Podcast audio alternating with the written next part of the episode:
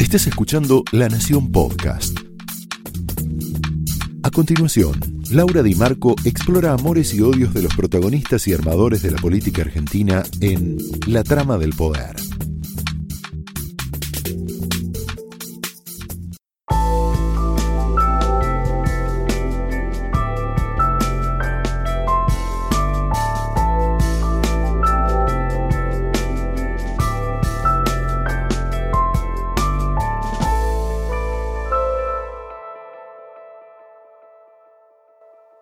Hola, muy buenas noches, muy muy bienvenidos a la trama de esta noche en donde nos vamos a meter literalmente en la cabeza de Alberto Fernández.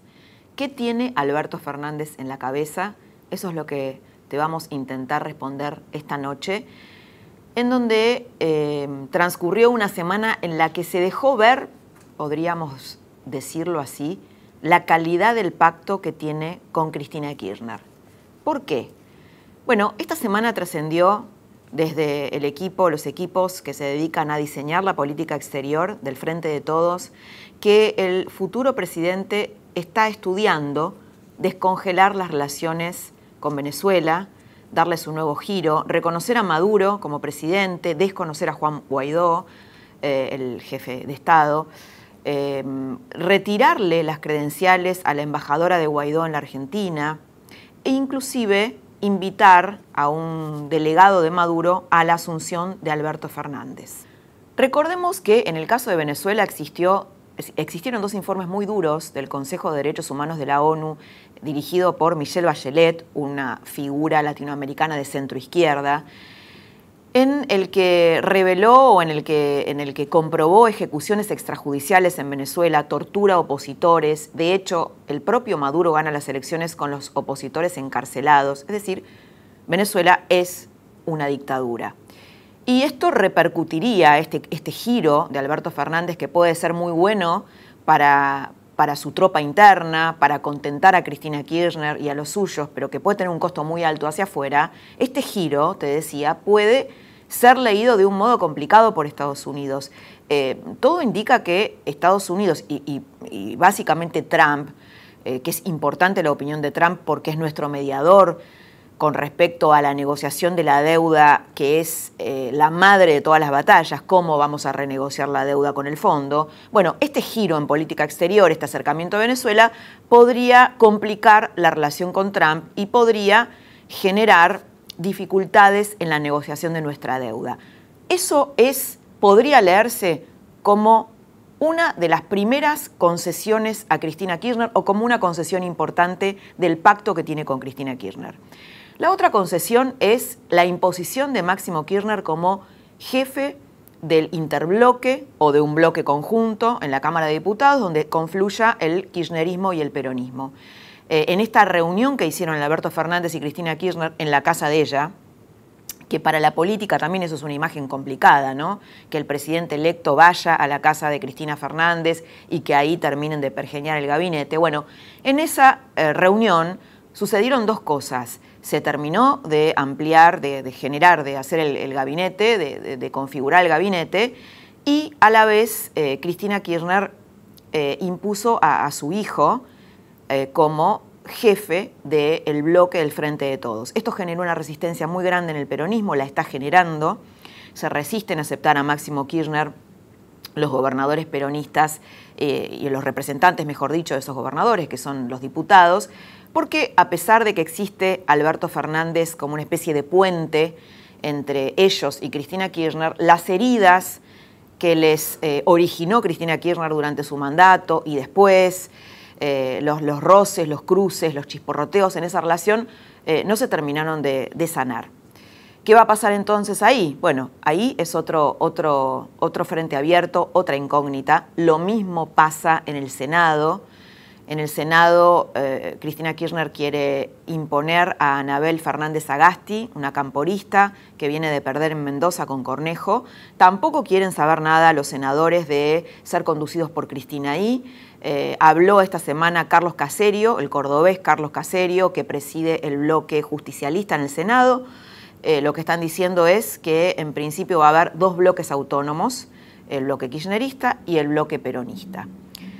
Podríamos decir entonces que en esta división eh, entre Alberto Fernández y Cristina Kirchner del poder, Alberto se quedó con el Ejecutivo, te lo estoy haciendo en trazos muy gruesos porque Cristina tiene dos representantes eh, en el gabinete que está armando Alberto, eh, y Cristina se quedó con el Congreso, más o menos y con parte de la justicia, con sectores de la justicia. Eh, en el Ejecutivo, te decía, Cristina tiene dos representantes, por lo menos de lo que sabemos de nombres que se van confirmando. Por supuesto que esto puede modificarse. Hay nombres que prácticamente se dan, se dan por, por confirmados, pero los dos eh, cristinistas del gabinete podrían ser el futuro ministro de Ciencia y Tecnología, Roberto Salvareza, que fue director del CONICET durante la época de Cristina Kirchner, y eh, Guado de Pedro, que es eh, un niño mimado de Cristina Kirchner, él siempre fue el preferido de los muchachos de la Cámpora y trabajaría, estaría, ocuparía el Ministerio del Interior y sería nexo con los gobernadores peronistas.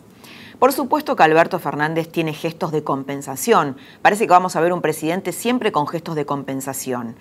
Eh, el gesto de compensación fue que habló esta semana con la directora del Fondo, del Fondo Monetario, con Cristalina Georgieva, eh, ella le pide consistencia fiscal, es decir, le pide básicamente que la Argentina no gaste más de lo que produce, de la riqueza que produce, como sucede en una casa, cosa que la Argentina eh, bueno, no hace, ese, es nuestro, nuestro gran problema que arrastramos por décadas, le pide eso y Alberto Fernández le dice que tienen claro el equilibrio fiscal, pero que, eh, que no puede hacer más ajuste del que ya hizo Macri.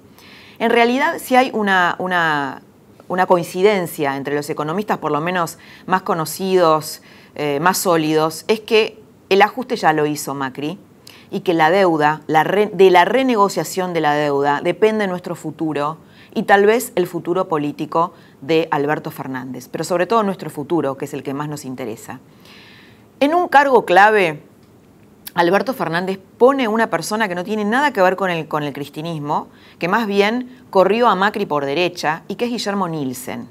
Lo pone como ministro de Hacienda, vamos a ver si, ese, ese, nombre se mantiene, pero básicamente como ministro de Economía. Eh, Guillermo Nielsen es un, podríamos decir que es un ortodoxo del equilibrio fiscal, esto es muy bueno hacia afuera, para el frente externo, para bueno, los organismos financieros a los que les debemos dinero y tal vez los bonistas privados también, pero es una complicación para el frente interno que está esperando una expansión del gasto. O sea, básicamente hay muchos kirchneristas, sobre todo los que trabajan en el Estado, que están esperando que vuelva, entre comillas, la, fiesta, la fiesta cristinista, eh, que, que, sucedió en otro momento, ¿no? en un ciclo expansivo de la Argentina. ¿Qué tiene Alberto Fernández en la cabeza es la pregunta que nos hacemos esta noche. Y nos la hacemos porque Alberto Fernández fue un hombre que durante por lo menos los últimos 30 años de su vida construyó poder para otros, construyó protagonismo para otros. Y los psicoanalistas que atienden a políticos, hay varios políticos que se analizan, bueno, estos psicoanalistas que tienen un cierto expertise en atender a los hombres del poder, hombres y mujeres del poder, dicen que hay, hay hombres del poder o hay políticos que están para liderar, para estar en el centro de la escena, con todo lo que implica eso, ¿no? Eh, bancarse tensiones, bancarse críticas, una emocionalidad que se banca ese protagonismo, y otros que están para ser segundas líneas, para ser eh, tal vez los constructores de ese poder. Bueno, Alberto Fernández va a pasar de un rol a otro. ¿Está preparado para eso? ¿Puede hacer eso? Mm, ¿Se va a bancar ese lugar? Bueno, de eso vamos a hablar esta noche. Para hablar de esto, vamos a hablar con Miguel Espeche, que es un psicólogo eh, que atiende políticos y que, tiene muy medido el pulso social. Eh, pero antes de Miguel Espeche, vamos a tener un diálogo imperdible, un diálogo verdaderamente apasionante con Hernán Lombardi. Le vamos a preguntar si existe la posibilidad de que, eh, haya un, un nuevo 678 albertista, si existe algún, si él ha dejado algún reaseguro en el sistema de medios públicos para que eso no suceda. Vamos a hacer una evaluación de fin de ciclo, fíjate, porque va a ser una autocrítica muy, muy interesante y va a hablar del futuro de Macri y de Juntos por el Cambio. La trama de esta noche arranca de esta manera.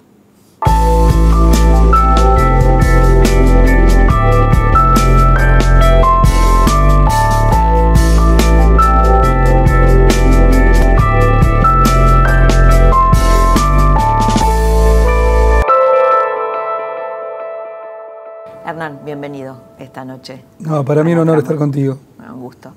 Bueno, vamos a empezar tal vez por el final, que es eh, bueno, el final de este, de este ciclo, de este periodo, y que eh, tuviste a cargo un área sensible, ¿no? Por cómo veníamos del kirchnerismo, que son los medios públicos.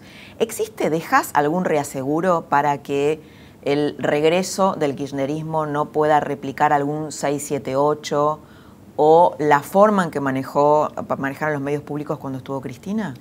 Venimos justo de una reunión con todo el equipo y yo creo que los pisos institucionales que se dejan en términos de libertades es muy difícil volverlos atrás. El piso institucional de lo que significa eh, la televisión pública, donde obviamente se expresan todas las voces. Obviamente, es tan obvio que se expresan todas las voces que la verdad que no, no vale repetirlo, porque estamos mirando números ahí con tanto con Emilio Laferrier, que es vicepresidente de la RTA, o con Néstor Esclausero, que es el conductor de noticieros, cuando ves las encuestas, las estadísticas, ¿a quién, quién, quién estuvieron vos? Bueno, es evidente que hay un piso de pluralismo al cual es difícil retroceder y un piso de federalismo. Piso de federalismo. Acá siempre, mira, yo creo que cualquiera que se siente en cualquiera de la administración pública tiene que mirar siempre eh, cómo descentralizar. Este es un país enormemente concentrado en la ciudad de Buenos Aires y hay que desconcentrar permanentemente, básicamente el poder, no solo la economía, sino el poder. Eh, creo que es un piso, creo que es un piso al cual es difícil volver, es difícil volver para atrás. Mm. Me parece que y que está lo ha tomado. En la Argentina nunca se sabe, ¿no?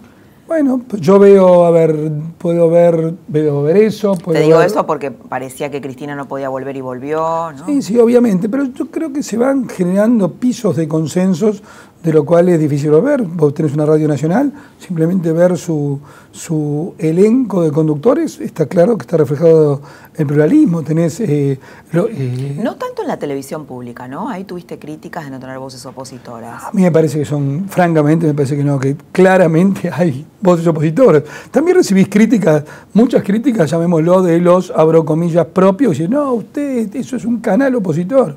No, si vos ves, al revés, yo te diría, si vos ves el panorama de lo que hay es... A mí no me gusta nunca, te lo voy a decir claramente. A mí me decir, este periodista es M o periodista K, me parece que es una ofensa a la profesión de periodismo. Yo busco periodistas E, excelentes. Digamos, esto es lo que... Mira, ¿a vos te gusta la hora que te caracterizen como M o como K? No. Pero digamos que el mundo, la gente tal vez etiqueta Pero es parte, de, es parte de un cambio cultural que tenemos que darnos. También es cierto que hay muchos periodismos, ¿no? Hay, cuando uno hace un editorial tiene una posición y está bueno que la tenga, ¿no? la, fija. Totalmente. Creo tiene una mirada del mundo. Creo que parte de, un déficit del argentino, lo hemos hablado mucho, las mejores experiencias internacionales, es que no se separa información de opinión, que se editorializa o sea, se mete la opinión y se contrabandea la información. La información tiene que ser objetiva y pura y dura. Después está muy bueno que exista opinión, pero es como que uno tiene que decir cuándo está opinando y cuándo está informando. ¿no? Bien, vamos al 7D que están preparando. Vos fuiste un activista importante en las marchas del Si Se Puede y hay todo un debate, entiendo, en el 7D porque un poco la evaluación es las marchas tan exitosas del Si Se Puede. ¿Fueron por miedo a Cristina? O fueron por amor a Macri? Porque esto también va a depender de cómo funciona el 7D. ¿Qué pasa si no hay tanta gente como antes? Yo creo que fueron claramente una defensa y una propuesta de un sistema de valores a futuro. Eh, yo participé de todas las marchas, fui el organizador, de, parte del equipo, pero obviamente era parte, una parte sustantiva de todo esto. Y vos lo podías observar claramente, claramente cosas que fue un efecto digno de ser estudiado, cómo se pasó del 31% de las PASO al 41% de, de, la primera vuelta.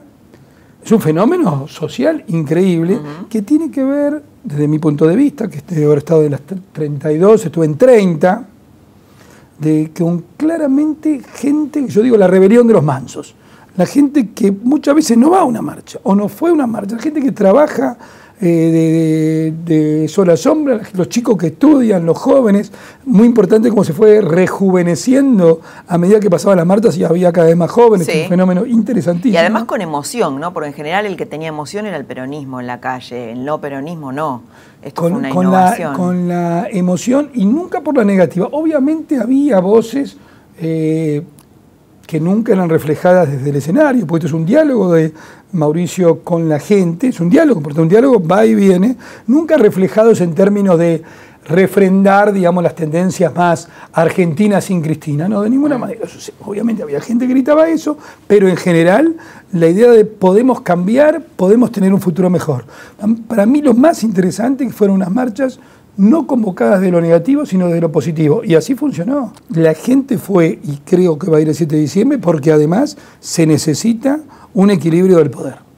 Cuando justamente Cristina Fernández dijo, vamos por todo, fue cuando la Argentina le fue peor que nunca. Entonces me parece que como saldo de las marchas y como objetivo del 7 de diciembre, vamos a un equilibrio del poder y a su vez en, esto recién comienza, tenemos el bueno y, saludable sueño de seguir construyendo un proyecto político. Ahora te voy a preguntar sobre eso, pero te quiero preguntar lo que todo el mundo dice en la calle. ¿Por qué no lo hizo antes esto Macri? Si lo hubiera hecho antes, te dicen. Bueno, eh, siempre el argumento contrafáctico es difícil de resolver, pero yo siempre pienso, hay algo que le hizo como muchos teóricos, que la política es el análisis concreto de una situación concreta.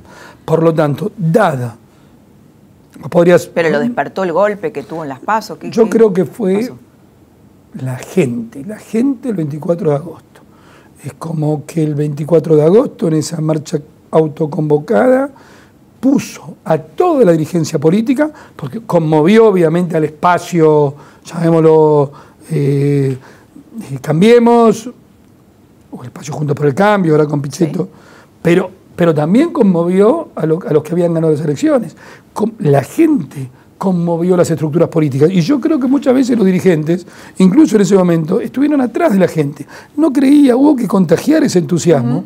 Hubo que contagiar ese entusiasmo, esa esperanza, esa idea de se puede ir a una elección más pareja y eventualmente se puede ganar. Y se puede construir un proyecto político alternativo al del populismo, ¿no? Claro, sí, sí. El futuro de Juntos por el Cambio. hay muchas versiones en torno a la permanencia de esa coalición, qué va a pasar con eso.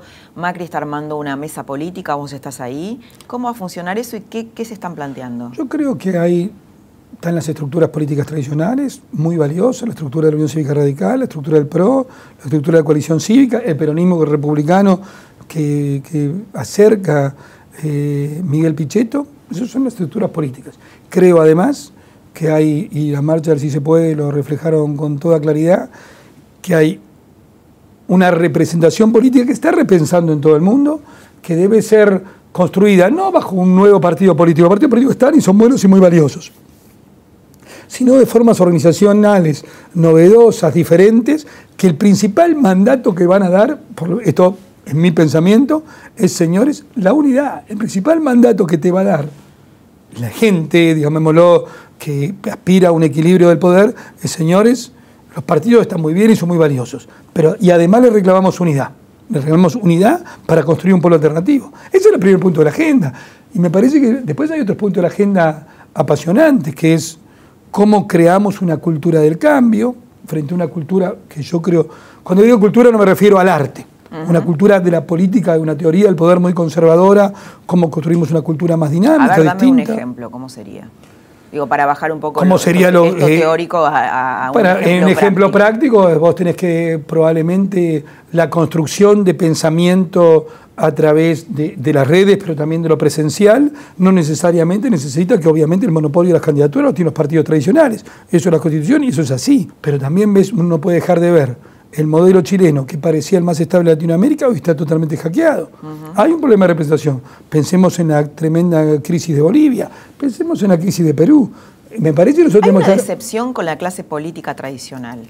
A mí me parece que es un problema de representación muy claro, sí, sí, totalmente. Un problema de representación. Pero ¿cómo, cómo digamos, estarías pensando en, o cómo se está pensando en reemplazar ese sistema de representación? Buscar mecanismos alternativos que lo permiten la proximidad con la gente, las nuevas tecnologías. ¿Una democracia más directa?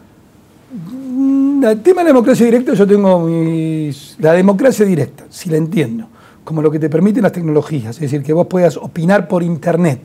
Si vamos a decir, si vos les hubieras dicho eh, después de las Torres Gemelas, señores, este, al pueblo norteamericano que ya estaba conectado, señores, fue un señor Bin Laden que está en Afganistán y hay que tirar, no sé, no quiero decir ni el ejemplo, pero el arma más cruel de la humanidad, ¿qué te hubieran votado en ese momento? Yo soy cuidadoso con los mecanismos de democracia directa. Yo creo que hay que perfeccionar la representación porque la democracia directa. Pero si no son los partidos los que eligen sus representantes, ¿quiénes? Bueno, hay que buscar. No, no, tiene, yo digo, no, los partidos tienen que ser, pero hay que perfeccionar los mecanismos de representación, lo que sería una amplitud de la sociedad civil, las organizaciones intermedias, los clubes, la sociedad de fomento y las nuevas formas que se agreguen, básicamente a través de las nuevas tecnologías. Pero no podemos pensar digamos, la, la democracia liberal es política, el liberalismo político occidental, a la luz de reglas que ya no van más. No van más, no están funcionando. Si sería torpe buscar algo que ya tiene problema de funcionamiento. Tenemos que tener francamente una mirada hacia el futuro.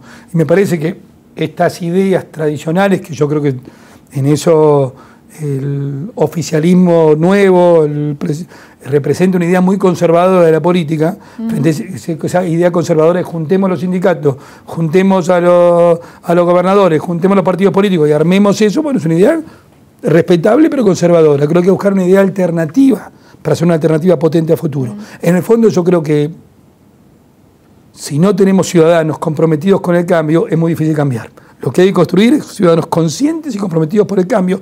Y cuando digo hay que construir es una licencia verbal. Tiene que ser mucho más horizontal el poder, es una visión mucho más horizontal del poder. Cambio, ¿A qué te referís?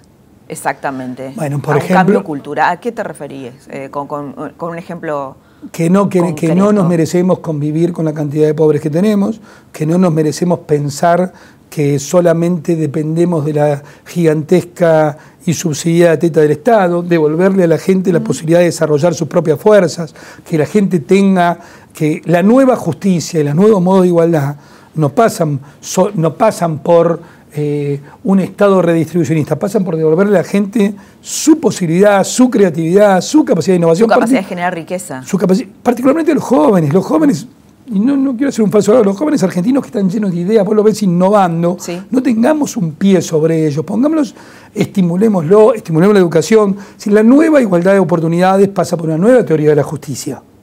Vos sabés que hace poco estuve en Israel y hablaba justamente de estas cosas, ¿no? que es una sociedad, una sociedad anclada en la innovación y en el emprendedurismo. Y hablaba con un economista que me decía, un economista argentino que vivía en Israel hace muchos años, y me decía que cuando la creatividad eh, no está puesta en la innovación, se va en una cultura inflacionaria, se va a la bicicleta financiera. Bueno, es, bastante sabio lo que te digo, porque la, si la creatividad no tiene buenas reglas de juego y permite la trampa, la creatividad se va a la trampa, porque los seres humanos son seres perfectibles y no son seres perfectos. Entonces, bueno, si vos le dejás esas puertas abiertas, eh, tenés que abrir claramente el camino de la, innovación productiva. Y los argentinos tenemos montones de ventajas. Somos una pequeña cantidad en un territorio eh, amplio. No hemos resuelto nuestro problema de convivencia. No lo hemos resuelto, no hemos construido un modelo político que nos asegure prosperidad a todos nosotros durante mucho tiempo. No lo hemos construido. El tema de la grieta es importante, ¿no? Digo, eh, eh, es un factor, un obstáculo para generar eso, ¿no? Porque la política es acuerdos, incluso acuerdos económicos. ¿Qué pensás cuando Alberto Fernández dice es hora de cerrar la grieta? ¿Puede lograrlo? A mí me parece que toda expresión en esa dirección es buena. Esa expresión es básicamente por esta idea. Después es muy malo cuando dice ahora van a gobernar los argentinos. Parece que lo que tuvimos antes hubiéramos sido no sé, extraplanetarios. Eso es la parte no buena, pero mm. tomemos la parte buena para, seguir tu razonamiento. Lo que tenemos que entender, y me parece que siempre, cuando dice tenemos que entender, primero tiene que hacerse la autocrítica. Yo he sido parte, todos somos parte de una, hay una parte de nuestro cerebro y de nuestros sentimientos que tenemos que cambiar. Todos lo tenemos que hacer. Y una parte es, no se puede ignorar al otro. Hay otra Argentina que piensa diferente y que existe existe. Muchas veces las tradiciones del peronismo han venido a decir, nosotros somos el peronismo, somos la unidad nacional, somos el pueblo, el que está fuera de esto no es ni nación ni pueblo. Es una mala praxis. Eso es del lado, llamémoslo, del polo del, nuevo frente gobernante. Pero también la, yo creo que hay que reflexionar mucho sobre lo que fue, lo, lo que es el oficialismo hasta el 10 de diciembre. No se puede negar al otro ni excluir al otro. O demonizar, ¿no? O demonizarlo. Al revés, hay que tomar del otro sus mejores elementos. Yo estoy orgulloso de algunas cosas que hicimos. A ver, el Tecnópolis sigue llamando Tecnópolis. Y era una cosa que perfectible, pues se había usado muy para la política, pero fue, siguió siendo Tecnópolis. Quisimos cambiar el nombre SSK, pero lo hicimos por ley. Como no votaron la ley, siguiendo el mismo nombre. Respetamos las instituciones. Eh, hemos sido muy criticados por las muchas voces opositoras en la, por ejemplo, la televisión pública que vos mencionabas al principio de la entrevista. Yo estoy orgulloso que hayan estado las voces opositoras, porque excluir al otro, negar al otro es una forma, primero es una forma poco inteligente de pensar, porque los problemas no se solucionan, pero si lo pensás es una forma implícita de violencia. no, no, existís, no te conozco, no te reconozco. Nosotros estamos orgullosos de lo que hicimos en Encuentro, en Pacapaca, estamos orgullosos. ¿Y de qué estás arrepentido? ¿Qué, qué, es, digamos, porque también es un gobierno que no ha funcionado en muchas áreas, que necesita una autocrítica. Te pregunto esto porque muchas veces Macri da la sensación de que lo que dice es, bueno, no nos, no nos comprendieron, ¿no? En vez de mirar hacia adentro y decir, bueno, acá hay cosas que no funcionaron. Obviamente hay que abrir un periodo terminado, viste, todas las cosas tienen su etapa. Yo estoy, tuve estos momentos en la etapa sobre todo los últimos dos meses, me autodefinía con la etapa medio maníaca, señores, la elección, elección, elección, elección, y me rompí el lomo junto con el equipo para... Bueno, estaban en campaña, ¿no? Por supuesto. Ahora me parece que viene una reflexión profunda. de ¿cuál es mi aporte? Lo he hablado con, con Mauricio Macri, lo he hablado con Marcos.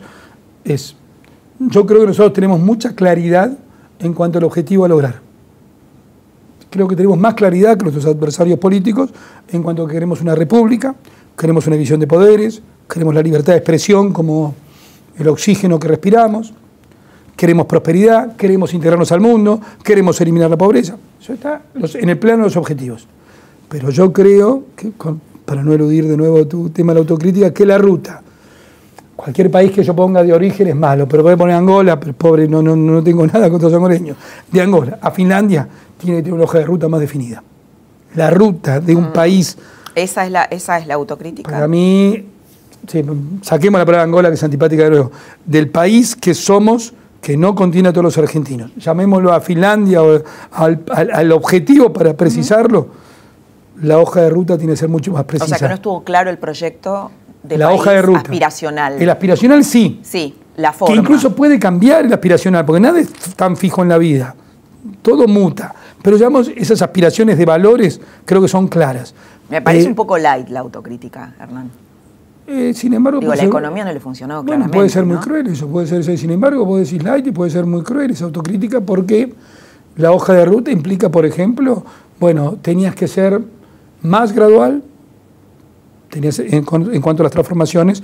Hay gente que piensa que no, que tendrías que haber hecho una política de shock el primer día. Yo no, yo pienso que probablemente había que eh, ir más, ser más gradual a los objetivos. Al ser más gradual a los objetivos, implica más acuerdos políticos. Yo siempre pienso que la economía, no existe la economía sin la política. Yo cuando, pongo, cuando te preguntan genéricamente, hay gente del frente de todos, y por supuesto no quiero involucrar ni al presidente electo que piensa en Venezuela. No quiero involucrar eso. Yo lo único que pienso a veces es que determinadas políticas económicas, sobre todo cuando te cerrás, te llevan a modelos políticos cerrados. Lo mismo pienso con respecto a nosotros si nosotros... Esto que decís de la política, perdóname, de shock, lo está, eh, la crítica se le hacía justamente quien va a ser supuestamente el futuro ministro de Economía, ¿no? que lo criticaba a Macri porque no hacía un, ajuste de shock. Bueno, a mí es paradójico. Por eso, a mí me parece muy paradójico eso, me parece a veces la fragilidad con que se manejan los conceptos. Es muy paradójico que te critiquen porque no hiciste una política de shock. Yo, por el contrario, pienso que, por eso digo, la economía no la determina, pero condiciona la política. Si vos ibas a hacer una política de transformaciones más lentas, requerías de acuerdos más profundos para poder sostener, sostener esa política de transformaciones, con objetivos más claramente expresados, de nuevo, en la ruta al país deseado. Quiero decir, a lo mejor no podías, eh, la ruta a encaminar el déficit fiscal tenía que ser consensuada por más gente. Para ser más consensuado, nadie tenía que sacar ventaja política de eso. Nosotros estamos orgullosos de lo que hicimos con las provincias fue auténticamente un manejo federal del presupuesto. Ahora, hiciste eso y alguien te puede decir, sí, pero mirá cómo te quedó que el ajuste, las provincias están bien y la nación te quedó mal. Bueno, alguien te puede decir eso. A lo mejor habría que haber hecho un tránsito más eh, acordado. Hernán, la última. No es, no es de, como autocrítica, tengo que es bastante conceptual. Sí, no, no, bueno, pero yo por ahí estaba pensando en la economía, ¿no? Bueno, pero una cosa determina la otra. Es un aspecto de la economía.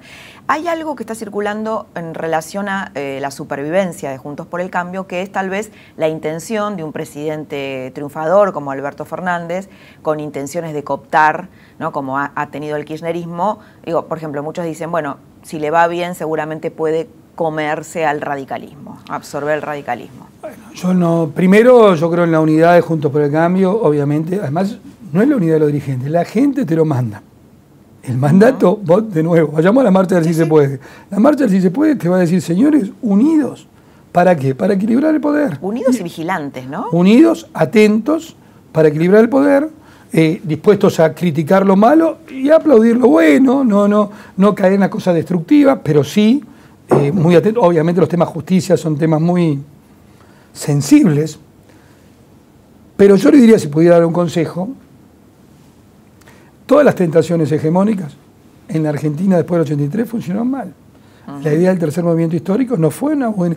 En mi admirado Raúl Alfonsín, probablemente uno de los referentes más fuertes que uno tiene en la vida, la idea que circulaba, el mejor Alfonsín es el discurso de Parque Norte pieza que invito a todos a releer si tienen tiempo el discurso de Parque Norte del año 85.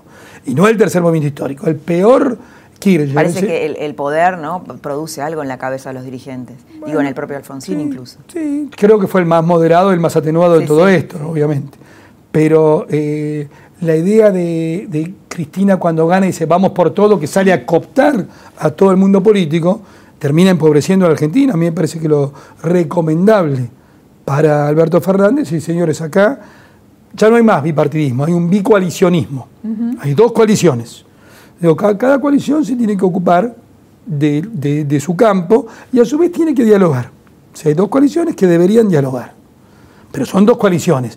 Siempre los intentos de, llamémoslos, la palabra borocotización se, quedó como escrita, han sido malos y de malos resultados. Hernán, muchas gracias por haber estado esta noche acá. Gracias a vos.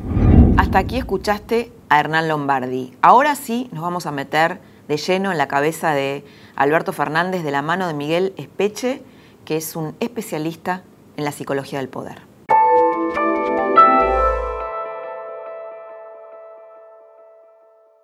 Un hombre puente, así lo va a definir Miguel Espeche, el psicólogo que convocamos esta noche para hacer un escaneo de la cabeza de Alberto Fernández y qué puede pasar con un hombre en las segundas líneas que de repente es convocado al centro del poder. Miguel, bienvenido a la trama, donde nos vamos a, igualmente, un gusto para nosotros, nos vamos a meter en la cabeza de Alberto Fernández. ¿Qué te parece? bueno, vamos a hacer una psicoliteratura en todo caso, porque esto podemos ficcionar un poco, imaginar cosas juntos al respecto en función de lo que puede llegar a pasar dentro de lo que uno conoce en la, mente de, un gobernante o de los gobernantes en general, este, sabiendo que es un ambiente especialmente inescrutable el de los políticos, el mundo psíquico de los políticos es bastante inescrutable, este, si bien cuando uno entra las veces que uno puede entrar en intimidad con ellos, obviamente son como vos, como yo, como todos, el orden de su práctica es muy, muy especulativa, muy de, en un sentido no negativo necesariamente, ¿no? Este, muy de calcular, de, ponderar un montón de cosas. ¿Aún estando en terapia, haciendo terapia? Eh, no, cuando están en terapia es distinto, eh, o en ámbitos donde pueden justamente hablar más desde su emocionalidad. Las veces que he estado en ese contexto con, él, con gente de la política es muy variable, hay personalidades muy diversas del mundo de la política, de lo que yo puedo conocer. Este, pero bueno, llegado ya a esferas de poder y de ejecución de, ese poder que anhelan, este, la cosa es más difícil.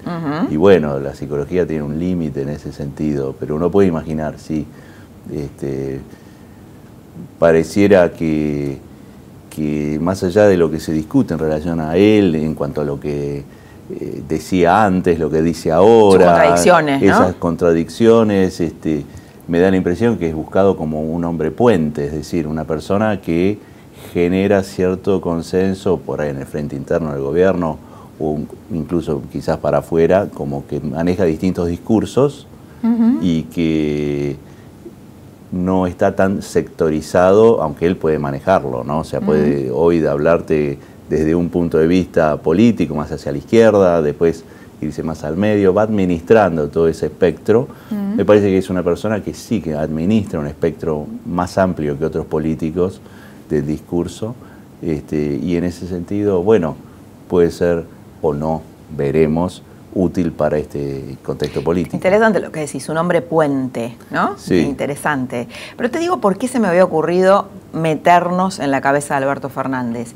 Y es por, recordé hace, hace un tiempo, cuando Alberto Fernández es elegido presidente, nosotros lo conocimos como periodistas políticos desde hace muchos años, como un hombre que construye poder para otros, como un operador político, un hombre que está en los márgenes del poder, si bien administró poder como jefe de gabinete, no es lo mismo ser el número uno que un jefe, un jefe de, ese, de, ese, de ese líder, ¿no?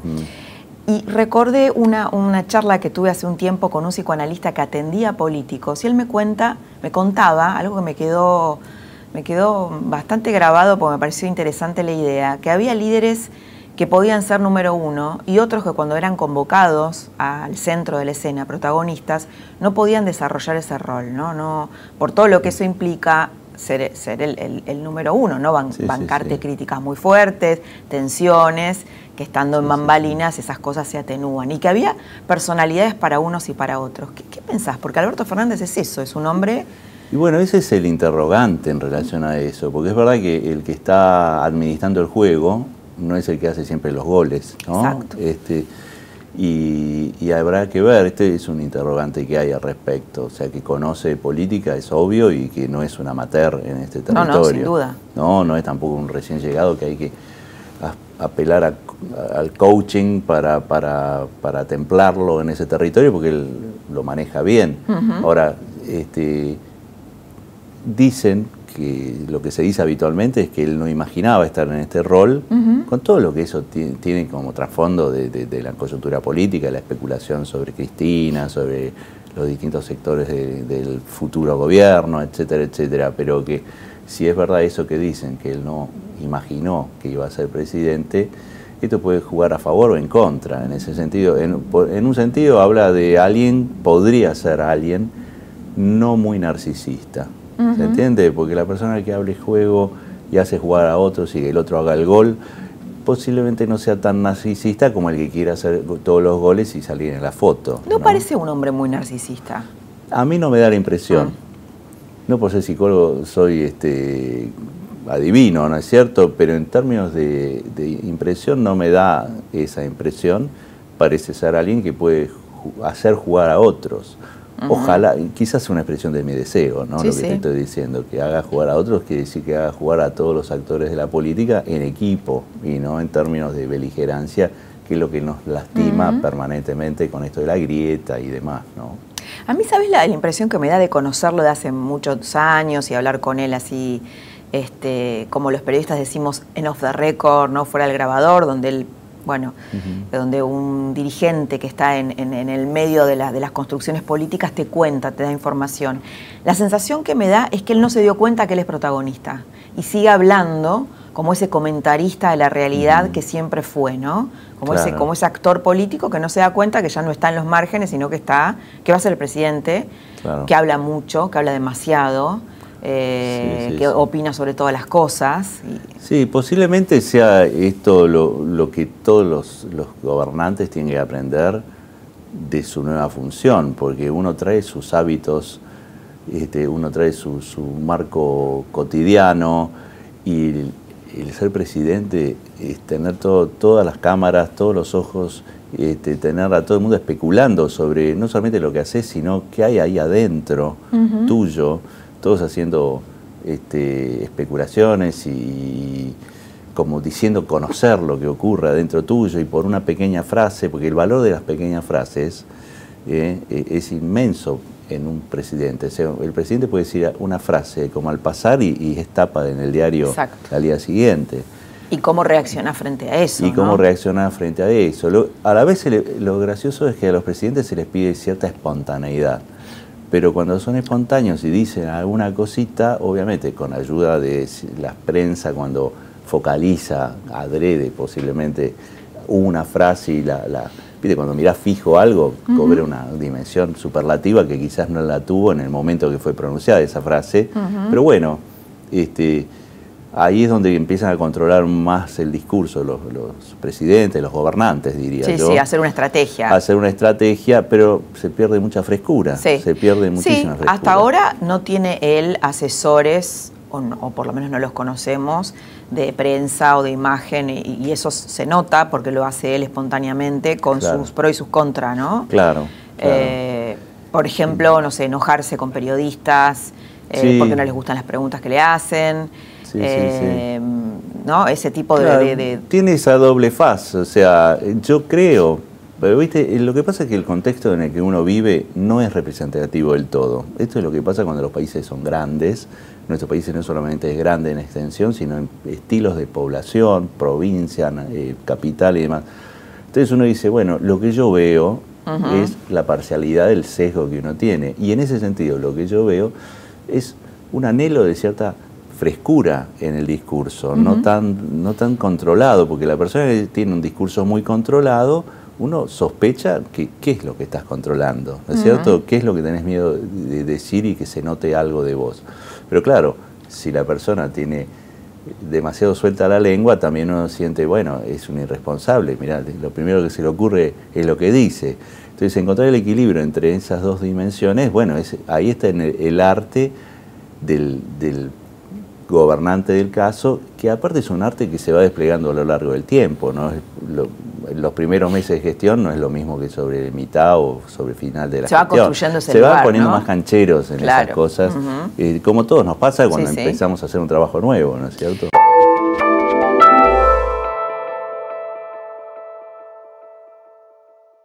Te pregunto, vos rozamos un poquito su vida personal, que sabemos poco, pero me parece que hay una postal innovadora ahora en la nueva familia presidencial con el hijo, el único hijo de Alberto Fernández, Stanislao, que, es drag queen, que ha, que ha contado que ha salido con, ahora está con una chica, pero ha estado con chicos. Y él tiene un vínculo amoroso con su hijo y es otro tipo de familia. ¿Cómo crees que eso eh, puede Digo, porque hay sectores en la Argentina también bastante conservadores. es una familia presidencial que nunca se ha mostrado hasta ahora. Sí, para muchos sectores es muy difícil de digerir y habla de una de las varias grietas que tenemos y que habrá que convivir con, con, esas diferencias, digamos. Me parece que eso es transversal incluso a la, al, partido político, digamos. Me parece que hay una especie de este, modificación de los usos y costumbres y las cuestiones de género y demás que, trascienden la coyuntura político-partidaria, diría mm. yo, y aparecen estos escenarios, aparecen, puede aparecer un hijo de un presidente, pero puede aparecer en un colegio que cuando yo era chico, si había una persona homosexual, era ocultado eso y ahora se manifiesta y, demás. Entonces, va de la mano de una modificación de los usos y costumbres generales y bueno, ahora en el escenario presidencial es más rotundo la visibilidad de ese tipo de cambios. ¿no? ¿Y qué te dice de Alberto Fernández, ¿no? que es un hombre que tiene 60 años, por ahí podría tener más conflictos con su hijo, sin embargo, o no mostrarlo, o como ha sucedido mm. ya ¿no? En, con otros presidentes que no se han, no, se han conocido estos casos? ¿Qué, qué, qué, habla, ¿Qué dice de él? Mirá, uno no conoce la interna y cómo fue el desarrollo de esa historia, ¿no es cierto? Pero yo creo que cualquier padre o casi cualquier padre ama a su hijo y, él para la foto muestra eso que es verdadero, que él ama a su hijo y lo acepta como persona. Me parece que en ese sentido está bueno como, como ejemplo. En realidad, más, más que de él, estoy hablando de nosotros como espectadores, tener a un padre que no repudia a su hijo, ¿no? Y eso lo hace público porque, bueno, porque está en, un territorio público.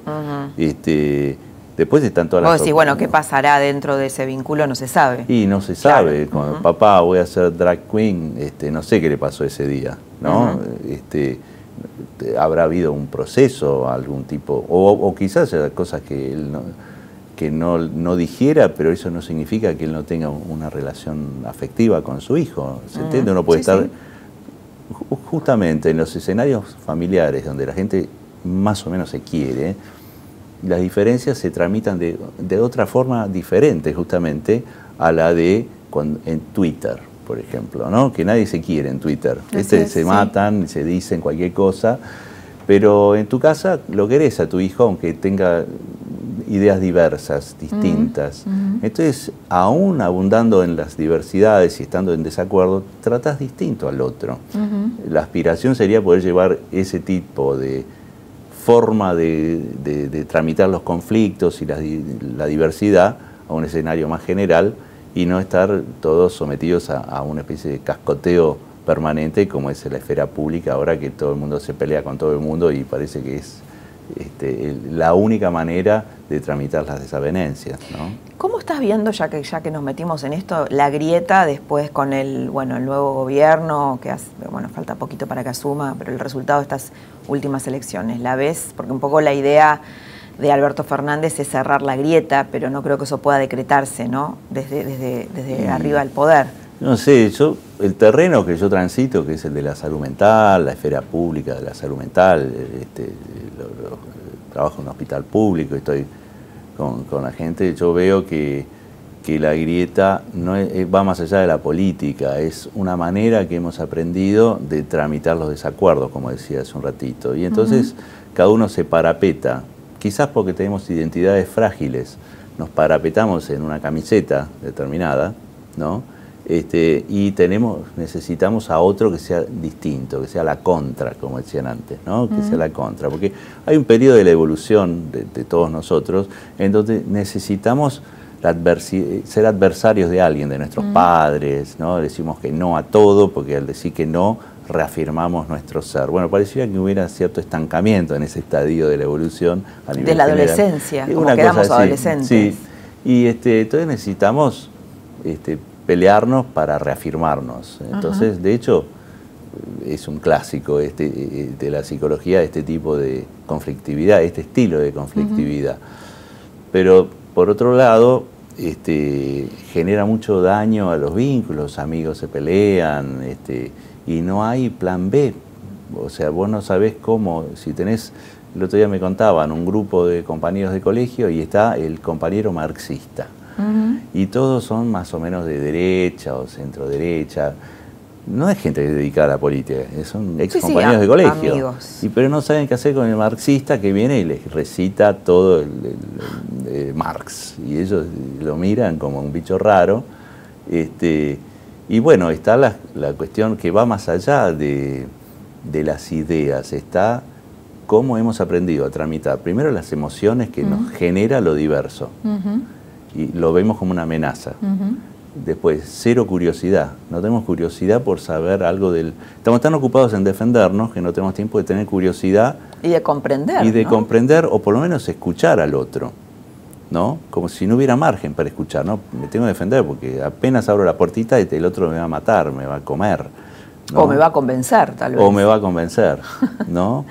Entonces ahí es donde el diálogo muere y solamente y puja y puja y puja. Y si eso lo multiplicas por bastantes miles, vemos mucha gente lastimada con esta forma de, ser. Pero esto va, esto va desde los programas eh, de televisión en donde hay estallidos de vedettes, ¿no? Que se pelean con otras vedettes y actores y actrices y hay toda una industria de la pelea, ¿no?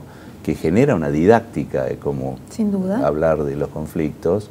Este, y luego también, esto viene, este, el otro día estaba leyendo cosas de la guerra de Malvinas y me acuerdo y, leía que, que, había pelea, había grieta entre la Fuerza Aérea y la Marina, Entonces ya, ya ni siquiera para pelear una guerra se ponían de acuerdo porque eran ellos contra ellos, ¿no? O sea, ya es una impronta cultural muy nociva este, y Ahora me da la impresión que están apareciendo este, distintas formas de, bueno, che, tenemos que hacer algo con esto, ¿cómo vamos a, seguir así? Este, porque aparte nos peleamos simétricamente, yo te adjudico a vos ciertos adjetivos horribles y vos los mismos adjetivos. Sí, además no se es consciente de, se es consciente de la violencia que se recibe, pero no de la que se emite, ¿no? Exactamente. Sí, sí, sí. Bueno, Miguel, muchas gracias por haber estado esta noche con nosotros. Ha sido un gusto, muy linda conversar contigo. Faltan apenas poco más de dos semanas y hay muchas preguntas que todavía tenemos, tanto del lado del Frente de Todos como de la futura oposición. ¿Qué va a pasar, por ejemplo, el 7D? ¿A cuánta gente va a convocar Macri? ¿Qué, tipo de Alberto Fernández va a, surgir cuando llegue al poder? ¿Qué tipo de economía vamos a tener? ¿Qué tipo de, ¿Habrá un programa antiinflacionario, por ejemplo, de estabilización? Bueno, son preguntas distintas, pero muy medulares, que se van a ir resolviendo en pocos días. Te espero la próxima semana para seguir hablando de estos y otros temas de la Argentina aquí en la trama del poder. Que tengas muy buenas noches.